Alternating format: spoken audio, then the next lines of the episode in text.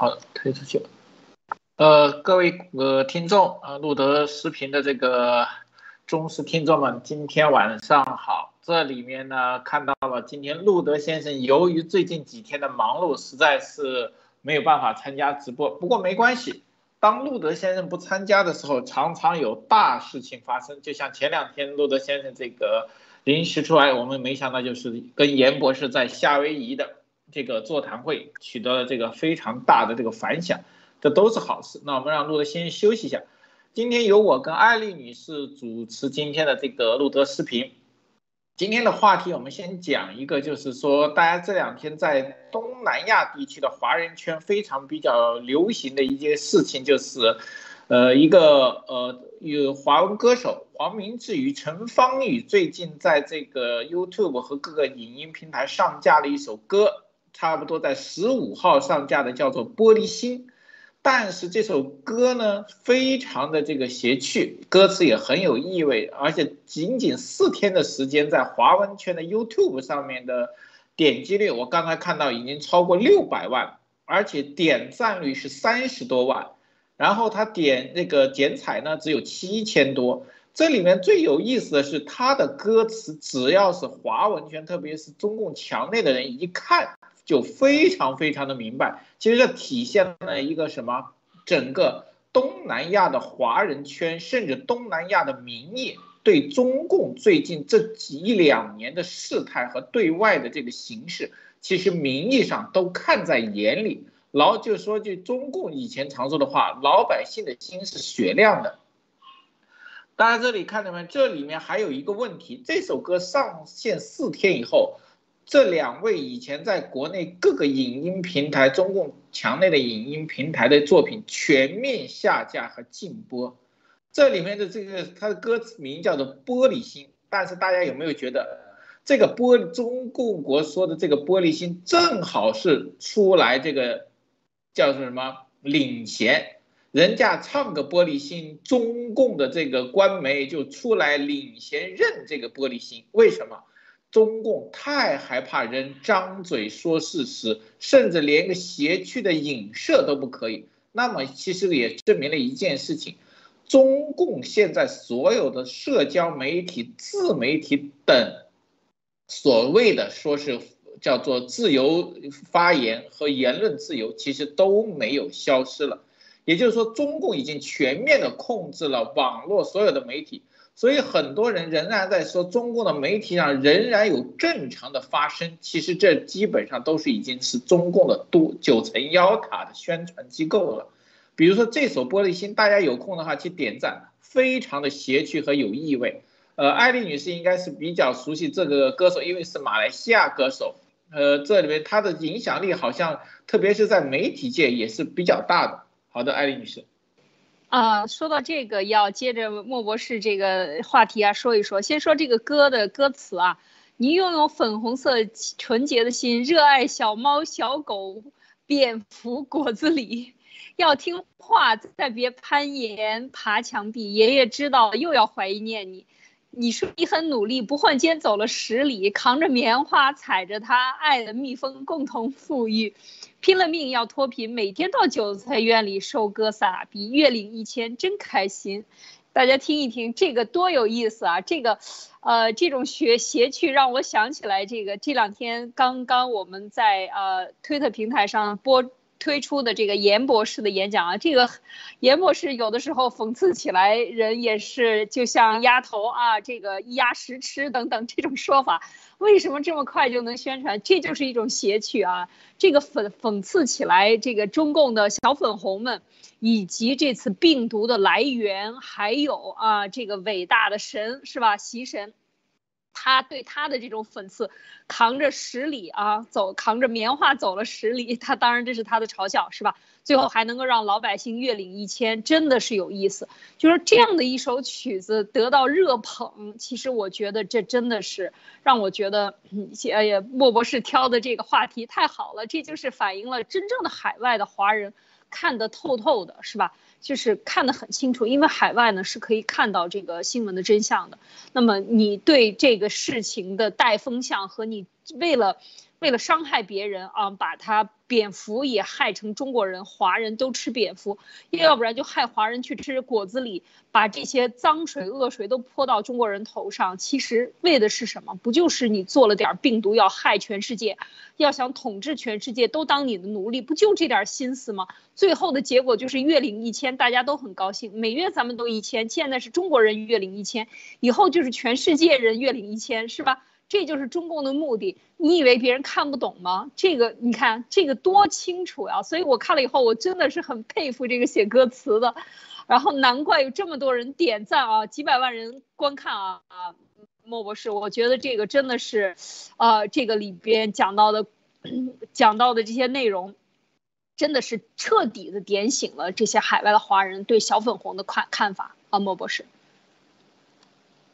嗯，是的，这里面其实体现了一个事情，就是当大家的信息和言论开始出现一种对等的自由的时候，很多的真相经过筛选和验证以后，会慢慢的被人民接受。大家知道，他是一个网络歌手，他肯定会阅读各种来的信息，而且像这种歌手，其实大家知道，对歌手来说。大陆市场一直是很多华裔歌手最大的来源，收入来源，对吧？大家知道，特别是近二十年来，很多亚洲顶级的歌手都往往受压于中共的经济和这个市场的压力，不得不为中共说好话和为中共唱赞歌。大家知道吗？就像前一阵子，香港演艺界、台湾演艺界很多知名影星。都站在了中共的一边，这其实体现了一一个不好的趋势，就是当强权来的时候，很多华裔地区的叫做我们认为的精英和成功人士，特别是演艺界，往往会选择低头和下跪。但是这里面我为什么今天会选这么一个？这里面其实提到，当这个歌手开始真正把一些普通人的心声说出来的时候。它其实的感染力和意味其实很大，四天六百多万，这在亚洲的音乐基本上这种像这种自媒体歌手是非常罕见的。那也说明了什么？很多人就是老百姓或华人圈里面，很多人是心知肚明，不管中共怎么样，一首歌唱出了很多人的心声。但是这里面其实也意味着一个问题，就是说。在整个东南亚和亚洲地区，其实中共的实力非常大。大家知道，包括马来西亚、新加坡、东南亚、菲律宾，其实很多的官方都仍然是亲共型的，和中共很好。但是，并不能压抑民间的这种对中共各个造假和威胁的声音。我觉得这是一个非常好的势头，甚至可以说是一个非常好的在舆论界的转换。对吧？因为在这首歌之前，大家知道很少有这种对中共进行嘲讽的歌能如此的有反响。以前我们曾期望的鸭王虽然五音不全的歌，以为他可以，但是最后发现他呢只是用来骗钱，连骗这个九毛钱这个点歌费的一个招式而已。那么现在这个歌手的出现，其实很快，我觉得会在整个华语圈里会引起一种新的反思。当你开始唱真话，开始把心里真正的感受唱出来的时候，会有更大的市场。我觉得这对海外华人，其实在舆论和文化界是有比较好的影响的。好的，艾丽女士，你还有什么呃看法和点评吗？对，我觉得这个呃是一个非常好的迹象啊，就是说，嗯，他这个玻璃心啊，虽然被大陆封杀，但是大家知道，在华语圈里啊，无孔不入啊，这个一定是，呃，因为他是非常流行的歌手，然后呢，这个黄明志啊，都是比较反共的，一直在这个发有他的政治政治态度的这样的一个歌手，所以我觉得非常的让人欣喜，就是在一个 非中国人的环境里。呃，是一个完全第三方的华人的世界里，大家开始唱这个，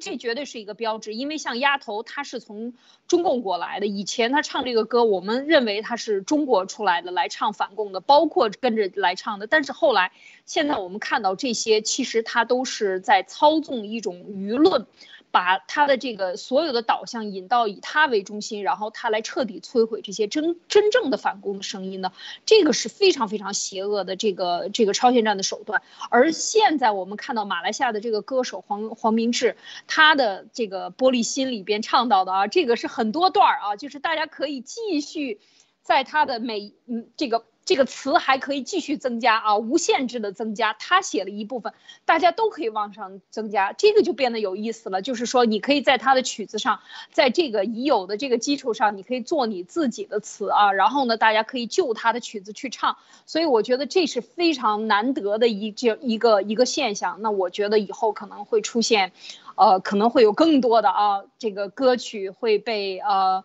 会被传唱啊，类似的，比如说台湾的或者另外其他地区的这样的歌曲，来用中文来传唱，来传唱，这个迟早会传到大陆去的啊，一定会的，因为它封的越厉害，其实就越发的刺激了这种好奇心，会有更多的人去追这首曲子。好，莫博士。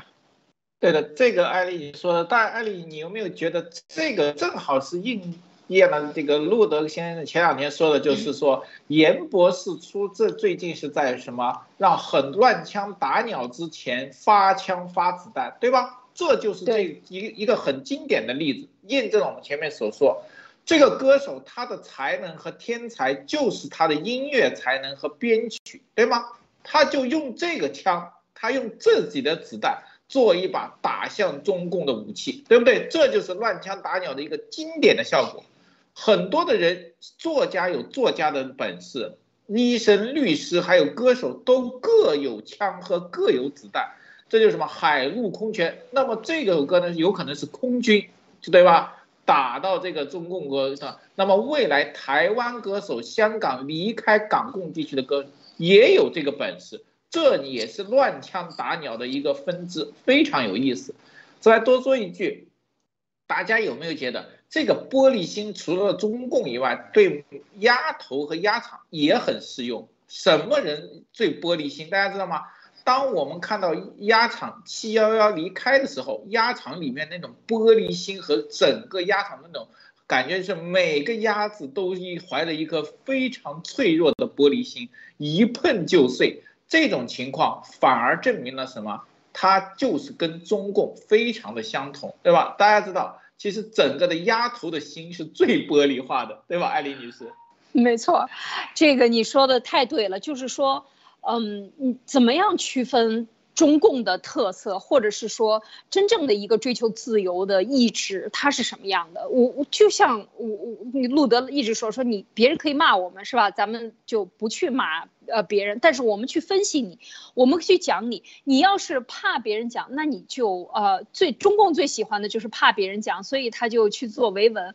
他删帖啊。这个里边也想跟大家分享，这个现在呃呃。在中共国，呃，今天的是网信部吧，应该是报出来，工信部，工信部报出来就是一样的，就是这种玻璃心，呃，就一年删了十亿次啊。十月十九号，工信部公布，就是说。二零二一年第三季度，这个信息化管理是怎么样的呢？就是说，累计今年以来累计拦截所谓的诈骗电话、短信啊，事实上他只是说了这一部分，但是我觉得更多的是这种呃审查制度，还有一些他不想看到的这个。那么就是他说超过十亿次，大家就想可想而知，这个是呃电信所谓的这个短信信息电话啊是十亿次。那么在网络上呢，这种所有的删帖得。多少亿次是百亿次吗？我觉得都不止了。在网上这种删帖行为，那这就是一个玻璃心的体现。就你有本事，你就让别人去挑战。你既然这么厉害，都强国了，都是领导世界了，都四个自信了，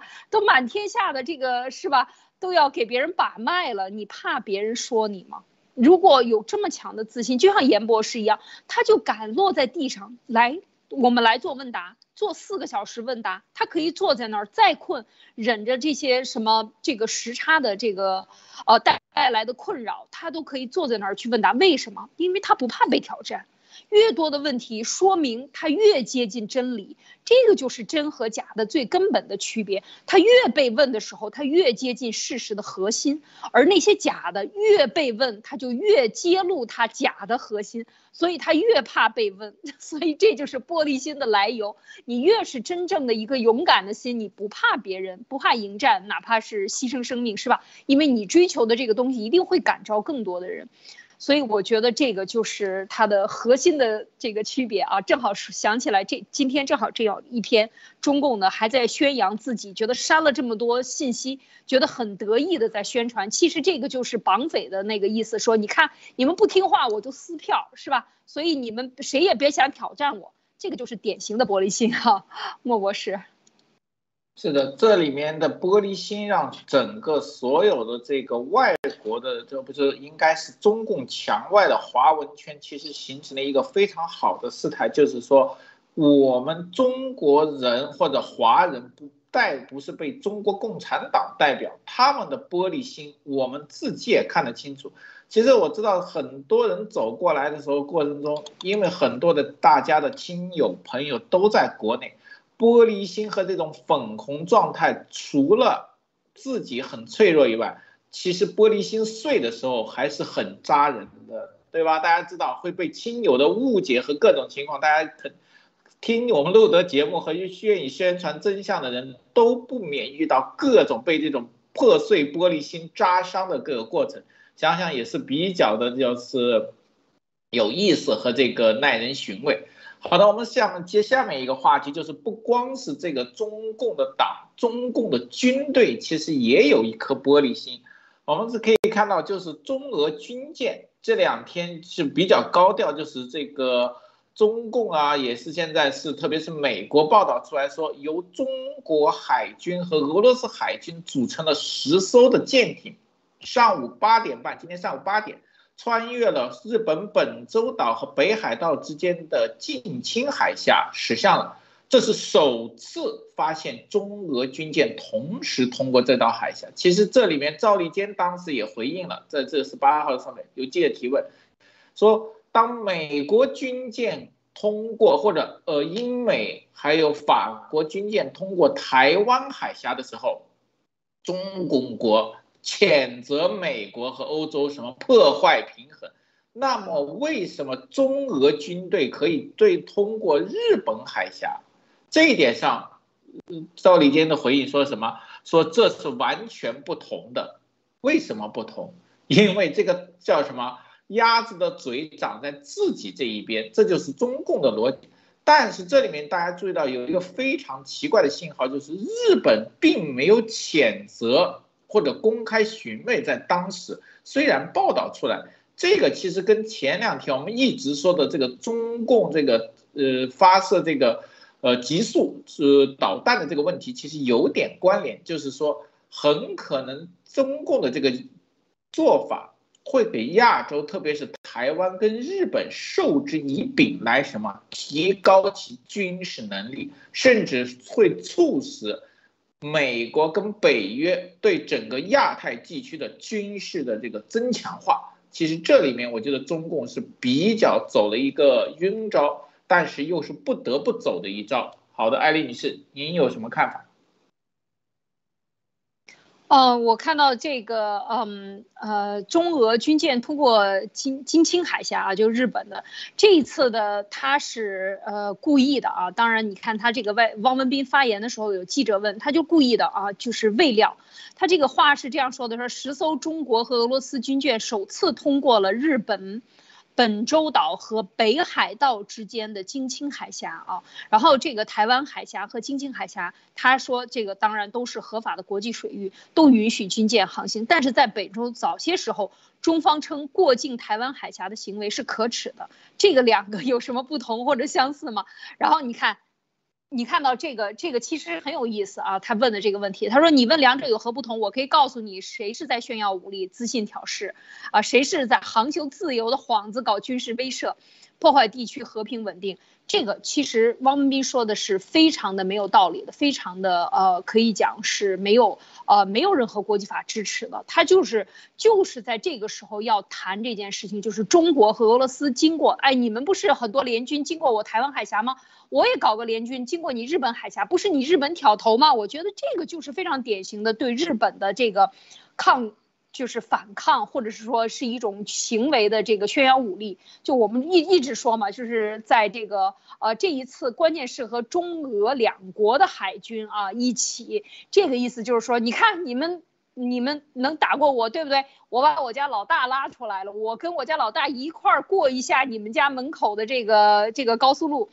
是吧？就是这种感觉啊，就是宣示武力。这个非常这经过了这一年的时间，我们看从呃三月份以后的这个从幺二零今年的幺二零之后的整个的呃国际局势的变化，特别是呃新政府成立以后的这个所谓的拉盟友的这种动作啊，各种的盟友各各种的建群，各种的直接这个军事力量的这个结盟啊，军事结盟。都在南海已经走了很多圈了，所以总算是我觉得不知道，呃，因为最近听说这个中共国和俄罗斯又要再签这个天然气协议，是吧？天然气协议这个会不会甚至呃欧洲都担心会不会把欧洲的天然气都买去中共国了？这个我相信习神是花了大力气啊，然后呢，这个来。来让普京大帝这个买取他一点点欢心，让他说：“哎呀，你看您的军舰就跟我们的军舰一起穿过，凑巧正好在这个时候共同穿过，然后还是公共的水域啊，所以我觉得他这个俄罗斯在这一点上把握的非常的谨慎，我觉得他把握的非常的谨慎，是没有做任何的呃这个跟中共一起，比如说做成所谓的盟军共同呃。”演练军演在日本海域门口，而只是通过了一下这个海峡，而同时顺便偶尔或者是不约而同通通过的，所以中共就拿这个来来意淫来做文章。我觉得这个来做中共拿来做文章的这个意图太明显了啊，而且是花钱买来的，而且还是高价花钱。我觉得啊，陆啊莫博士。呃，是的，这里面大家注意一个，就是说，呃，汪文斌的这个回应其实有一个很大的逻辑漏洞。第一，台湾海峡两边一边是中共，一边是台湾，那军舰有一方是同意的，对吧？没有谴责，但是大家要注意。这个金青海峡实际上完全是在日本整个区域之内，虽然是认为是国际水域，但是部分仍在日本的专属经济区，两边上下全部是日本领土。这一点上，也就是说，你一个是完全进入他国领土中间的海峡，还有一个是什么？经过两边不同。管理区这个行政管理的海峡，这是不同的概念。只要有一方同意，甚至靠近一方没有进入到你的领土和管理区域特区，你就没有谴责。那相对来说，中共的这个行为和俄罗斯挑衅的行为更大。但是还有一点，大家知道为什么我们喜欢用狐假虎威？大家知道金青海峡的位置是在日本的北部，本州与北海道。更靠近俄罗斯海域，知道吗？这一点什么？这个海域是什么？中共军舰基本不敢去的地方。大家有没有感觉意思？就是说，如果没有俄罗斯海军出现在那里或编队，中共的海军是没有胆和能力去到那边的，知道吧？他有喊着说是中俄联合军舰。但是这里面中共军舰多少，俄罗斯军舰多少不知道，很可能是中俄国军舰穿穿过的时候，中共捎带脚派了一艘或几艘军舰掺在里面过去，他自己是不敢去，叫什么？跟着老虎的屁股，拽着老虎的尾巴穿过去的，然后回来做宣传，用什么呢？就是告诉大家，你看我们的军舰。可以穿日本，日本把我们没有办法。其实说白了，就是还是搞内宣。但是这个事情上，欧美、美国跟日本其实都是看在眼里，而且报道出来这件事情，不但不会打击日本跟美国在这亚洲的亚约的军事，而且会受之以柄，就是会让日本通过这件事情大力提升其海军力量。但我们一直曾经说过，日本的海军的。限制不是由于其军财务和技术限制，是由于美国跟日本的条约限制。随着中共这种挑衅的增加，条约的逐渐松绑和升级，只会什么加速日本海军的成型，甚至加速日本海军扩张和这个远洋打击能力。这一点上，中共其实是得不偿失的。艾丽，你是这一点上你也知道，就是中共出来的时候，狐假虎威这招玩的是非常的这个比较地道。对，您刚才这个莫博士讲到了一个很关键的问题，就是说这个日本海和俄罗斯之间，日本和俄罗斯之间是有一些领领域和岛屿，还有海面的一些分歧，所以这个俄罗斯穿过这个地方呢，更这个中共狐假虎威这个词 用的太，太有声有色了啊，太形容的太像了，在后边猫着拽着老虎尾巴跟着过去啊，我觉得这是壮胆儿啊，他根本就。没有这个胆子，来去这个穿过日本海峡。过去历史上也没有，今年一年都走了这么多轮的这个军演啊，在南中国海也好也好，在这个嗯一直在在做自己的各种动作的时候，中国都只是口头抗议啊，没有任何军事行动啊。最大的行动就是在海南岛附近的这个海面上进行演练啊。然后自从这个。这个航母一天 在那儿没动了以后，就再也没敢出呃出来，就是基本上就趴窝了，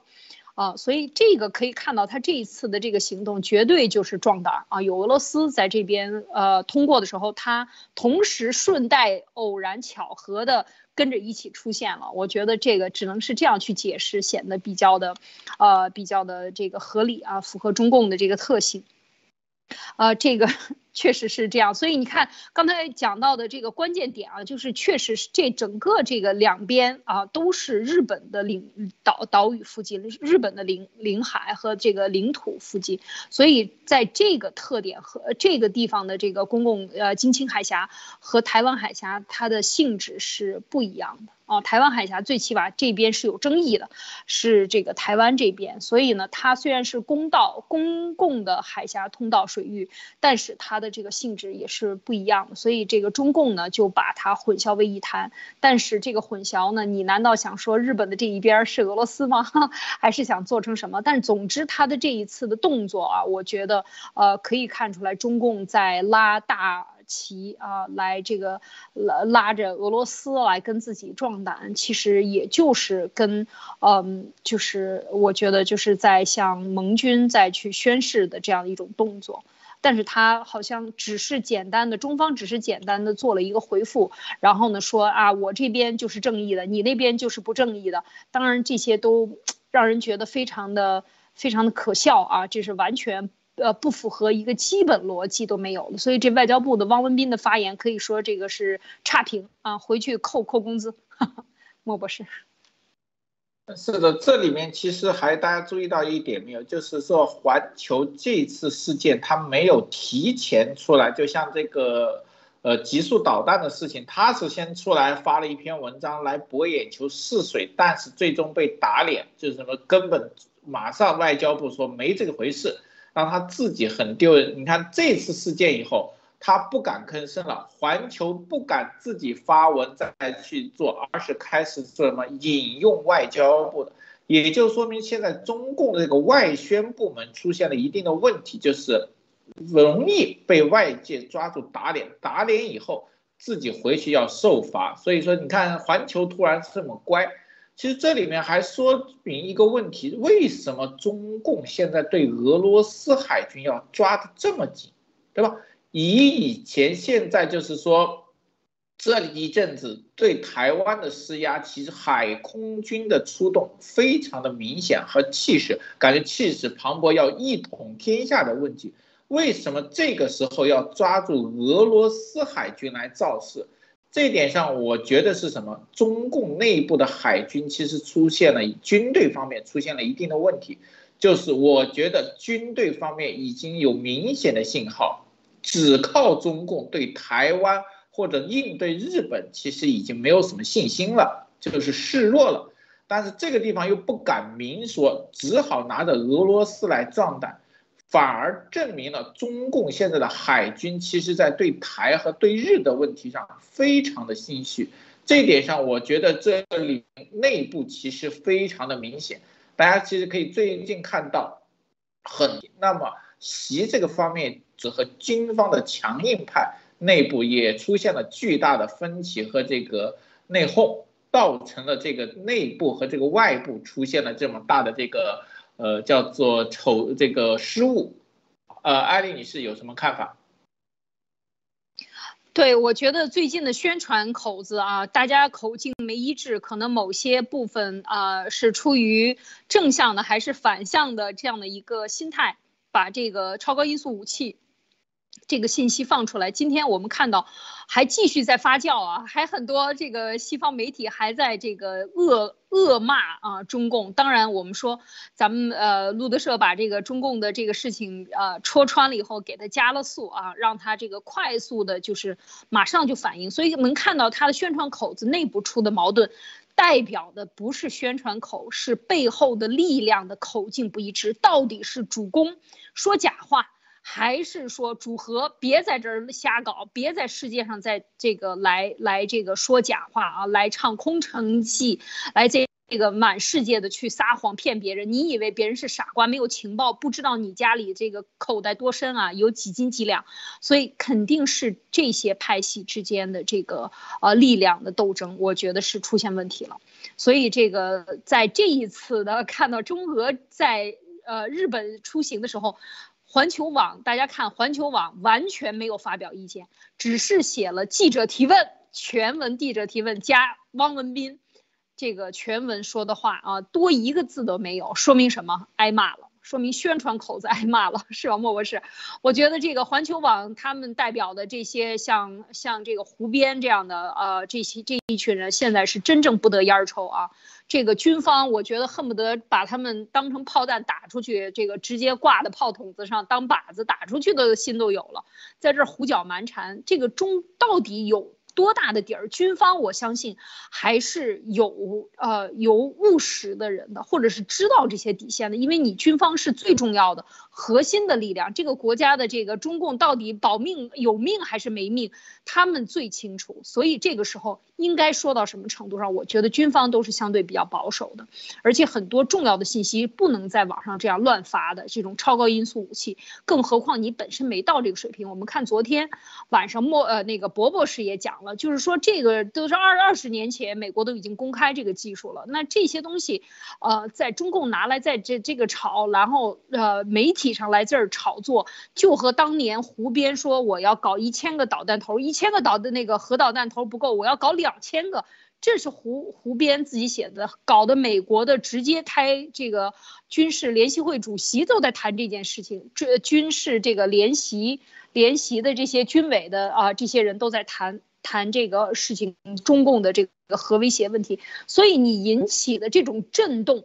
它只能对中共的这种摧毁会来得更快啊，没有别的后果，只有一个后果就是死得更快点儿。所以他这样去搞，你看，呃，这个我觉得是内部的分歧很大的啊，一定是引起了非常重要的人物的不满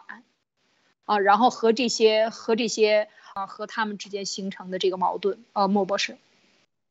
呃，是的，这里面实际上我觉得是中共现在出现了一个非常叫做明显的势头，就是说，呃，你看环球出现这个事情，这个文章其实非常的替中共说话，只是因为我们前两天专门点评了一下，马上就被收拾了。这说明什么？说明中共现在有分上下几层都在看信息，但是很多地方不敢说真话。甚至专门要编一些话来欺骗他的这个细胞子，为什么？包括今天我们说这个军舰穿过去做的一个铺垫，为什么？习一定是强压，你们下面谁给我能这什么长脸，谁能给我弄出气势在国际上让我有面子，谁就会上台。大家看嘛，中共国现在多方的军队的换马非常的频繁，这里面我觉得很可能是海军为了什么，实在是没有办法了，又没有胆子去台湾或者去日本海去骚扰或者去壮胆。大家看到吗？最近连钓鱼岛和尖阁岛的很多海警的活动都弱了。这个时候说明什么？日本跟台湾的这个防御能力和这个主动的能力的提高，其实中共的军方心知肚明，但又要什么哄骗着袭，那怎么办？个叫做呃补给船，这也算编队对吧？你跟着上，只要赚一钱，我的编队过了这个海峡，就可以向上面报功。秦慈禧对其他国家宣战的误判，都是来自于下面那些。大臣给的信息，我们能打，我们打得赢，我们军力上占优，上面才敢说这种话，这个就会出现一种什么中共国上下一个欺上瞒下，什么欺君罔上的局面，很容易让习造成这种误判。但这里我多说一点，就是俄罗斯们。这里面对俄罗斯只有好处。为什么大家说，既然是帮中共，俄罗斯为什么有好处？大家知道，俄罗斯就是可能俄罗斯怎么叫做什么常规的穿过海峡回俄罗斯的基地，它也可以这样走，因为那是国际海域。那么做这件事情只是顺带的带一几艘或者一两艘中共国的船。那么中共国就会什么大把的现金甚至合同奉上，俄罗斯为什么不做呢？大家知道，最近俄罗斯在能源牌上打得非常的厉害，为什么要趁着中共国跟西方的关系大部分捞钱？这点俄罗斯现在做的非常明显。那么这个时候中共把这么好的合同份上去，那么俄罗斯自然是笑纳，只是不知道这次。中共把多少亿的大单是给了俄罗斯，才拿换回来这么一次跟着船狐假虎威的机会？艾丽女士，你怎么看？对，我觉得就是说，每一次在这个世界局势乱的时候，俄罗斯。就是干的事情，就是特别是在远东地区啊，都是占中国的便宜，这个已经是看得非常清楚。在过去的一百年的历史里，一百一百多年的历史里边，从他开始在一八九八年的时候开始在外外东北修这个，呃，修这个铁路。修铁路开始，整个大家去看一看外，现在已经当然都已经归到俄罗斯了，很多的这个土地，然后交交给日本管理也好，还是最后被张作霖拿回来要去抢回来这个管理权也好，总之就是没有停了，在这个整个的外东北的呃这样的一片动向，而且还抢了库页岛等等等等。每一次发生战争的时候，每一次发生这些大的，包括呃二战的时候。最后，他答应，当然是在西西线，那他在呃这个北欧欧洲这边，他有利所去图，在东线就是在中国的北边有所图啊，就是所有的时候，每一次大家看到他，到特别是在斯大林时期非常明显。当然，这个到现在在普京的这个呃俄罗斯的时候，他依然是这样的。所以我我觉得俄普京从来没有忘了。这个他在这样的一个动荡的时期，他还在和美国在谈这个削减核武器计划，他还在呃这个和中共国卖呃卖天然气是吧？卖在签合同，还在和整个的南部的这个呃呃欧洲南部的这个天然气管道也修好了，这个叫什么西啊？嗯呃这个这个这个合同是吧？也也已经在开始卖，所以。而且现在要加大量，要再多卖给中国的这个，所以看得很清楚。就像普京自己说的啊，这两个聪明的猴子在山上看两只老虎在打架，哪边有利就要去哪边 赚赚一笔。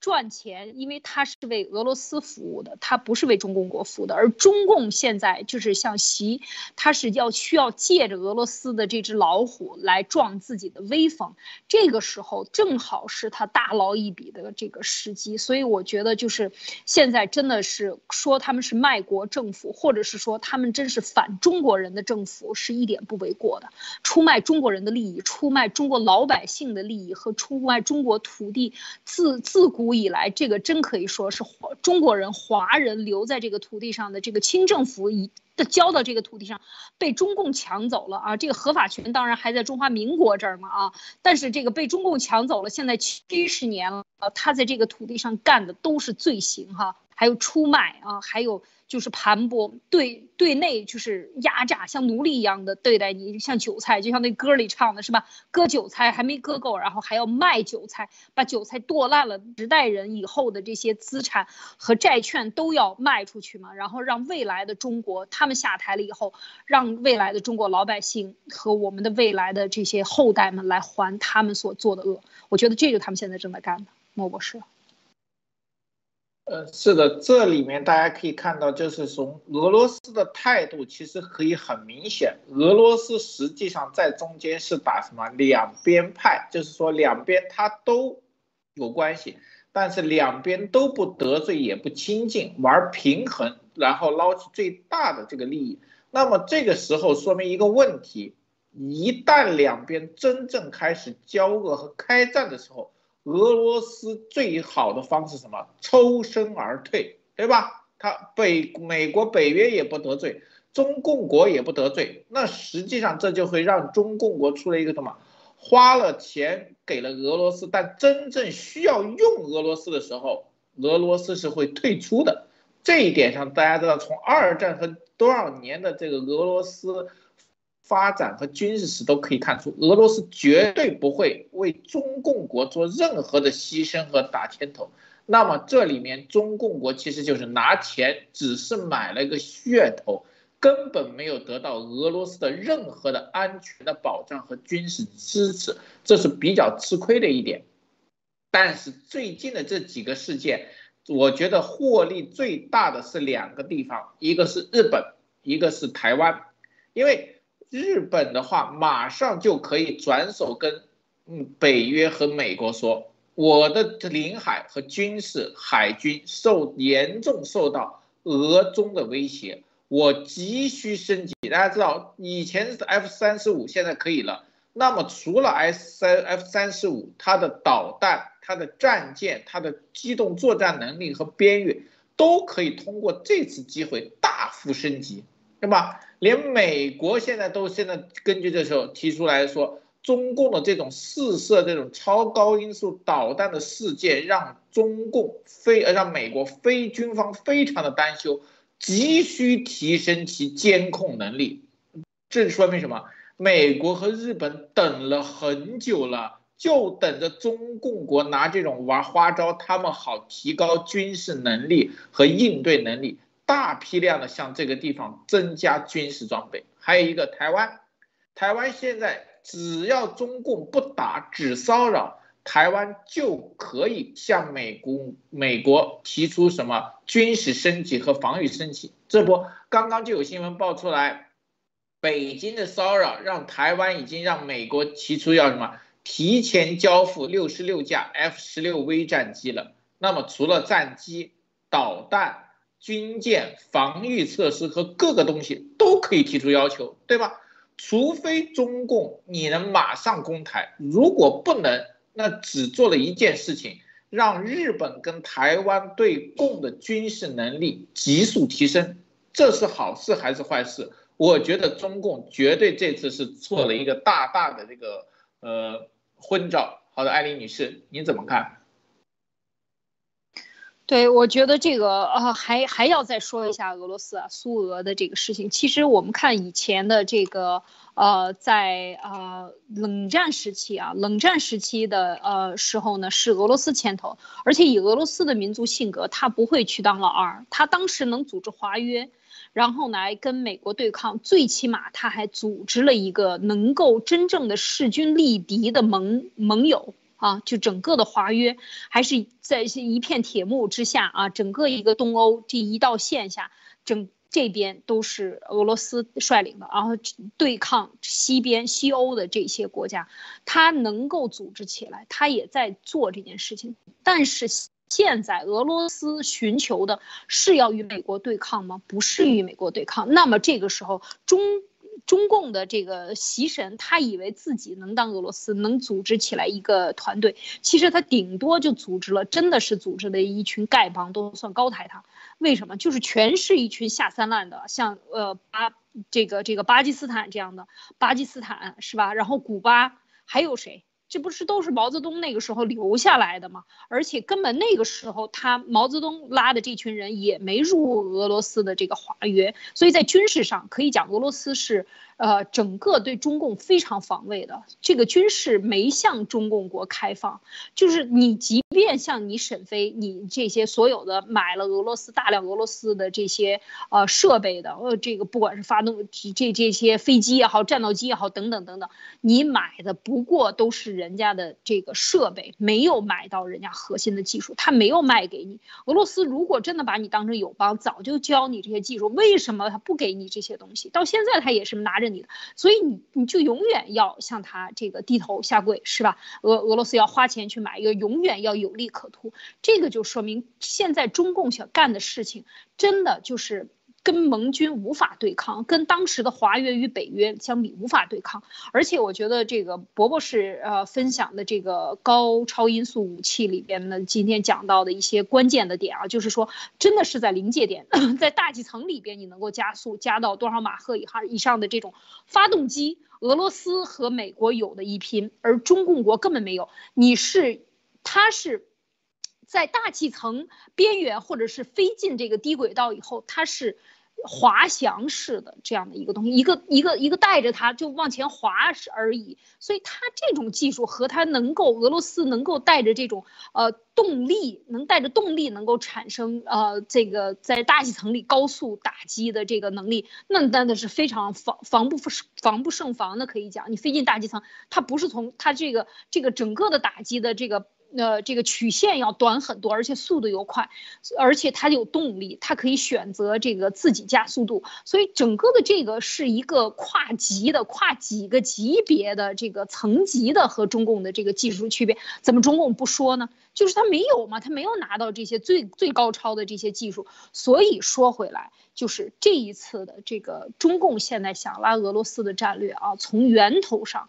嗯，当然，他就已经可以讲是把自己埋了半，那挖了个坑啊，准备把自己埋起来，最后用自己的所有的财产为自己挖个挖个坑，然后俄罗斯送你一棺材板，然后最后再送你俩钉子，直接给你钉上，这个倒是有可能的。我觉得俄罗斯绝不是，呃，中共的习神想的那么简单的，就是说完全跟你站在一起啊，他是两边埋好。未来可以看，用事实来证明俄罗斯是不是站在中共一边。真的要打的时候，他愿不愿意出兵，还是说像这一次似的，顺路这个航航这个军舰回国的路上，那边本来也有他的所主张的这些土地领海，或者是回到他的东边的这个军事基地啊，海军的基地都都是顺路的。而对中共来说，你没有基地在日本北边，你去那儿去。呃，只能是拽着老虎尾巴去搭讪搭讪，然后去。借人家的力量，而而且要花高价钱，所以我觉得这一次的这个能看到中共现在在整个的军事上，它是腹背受敌啊。你说背部受敌，那当然是盟军在追着他打，而且刚才莫博士也讲到了，是把真正的把日本大大韩民国民族、大和民族是吧？还有把台湾的这个军事力量真的搞起来了，特别是这个呃这些盟国，你看美美军美军的这个完全就说我们非常担军。担忧啊！裁军会议代表伍德说的是非常担忧，那是什么意思？那咱就不裁军了吗？那加大军备呀，继续搞你，真的假的？我就当你是真的，因为你放出来了，我就当你是真的消息。你再搞高车，所以我要再增加军备，增加一倍的军备或者更多的，我来搞这个军费，这就有理由了。中共就在给别人变相的送子弹的原材料，是吧，莫博士？对的，对的，这个不但不裁军，而且根据你的东西，我可以提新草案、新的设备方案的新的技术又开始了。这样的话，美国也有了什么扩军？为什么我们的盟友有了军事需求、武器需求？这也是什么？子弹和枪啊，赶快造！为什么？有人有土匪拿着刀子跳出来了。这个时候，中共国做的一件大事，实际上是刺激了美国跟整个北约的防御联盟，还有一点就是说，这说明中共在军事的实力上面并没有对台湾跟亚洲国家进行这个恐吓。为什么？如果大家知道。二战前期，日本跟德国能在军事上对其他同盟国进行这种压迫式的进攻的话，得益于其战术和这个隐蔽性，就是说他在战术的应用和出其不意上面做得非常的好。实际上，刚开始的时候，德国跟日本的军事的数量和海能力其实并不一定比其他国家强。但是它的战术应用和出其不意，特别是这种速度上面起到了关键因素，包括它的闪电战、奇袭战和这种突围激战非常硬。那如果是我们说中共要对台湾或者其他岛屿像出现这种这个，那么做的应该事情是什么？安安静静偃旗息鼓，制造和平氛围，然后突然袭击。那么他越是这样叫嚣。那其实他的战斗能力和战斗意愿其实是越弱的，所以说我说这里面其实中共走上了一个叫做比较昏，他虽然有那个邪恶和战争的心，但是他真的没有那个战争的能力。啊，好的，今天时间差不多，我们就一个小时，艾丽女士总结会有什么分享吗？嗯，是的，我想还是回到这个中共的这个体制上啊，就是说，为什么他总是出昏招，每一次都是选择错误，每一次都是越来越糟糕啊，就是越往后越糟糕，最后就出了一个习神这样的大帝，是吧？这个完全是让人这个笑掉大牙，在这个舞台上，在说话上，呃，这种装。装洋蒜吧，可以讲，明明是光着腚的，非要说自己穿着漂亮的衣服，这种，呃，这种皇帝的新装的这种心态啊，这种伪装的心态，走到了极限啊，让人笑掉大牙，让人家编歌来讽刺你。其实这也是一个悲哀，这是中国人的悲哀。但是这也没有办法，这也是就是说，中共这个体制让中国人喂肥了啊，他这个体制逆淘汰的体制，他最终就是好人都会跑走。最后留下的都是拍马屁的，所谓搞顺天时报的，所谓这个马屁拍的一个比一个响，最后马屁拍的不响，都成了绝对不忠诚了，忠诚不绝对是吧？所以就得搞死你，拍马屁拍的不够响，都要把你抓起来了。最后就变成了这样的一个制度，所以这样的制度下，大家想一想，什么样的人才能够真正的，就是说在真正的军事实力上，他有这样的人能够出来吗？有这样的人都被你搞死了，都被你搞下去了，你只能是夹着尾巴做人，而而且就像原来我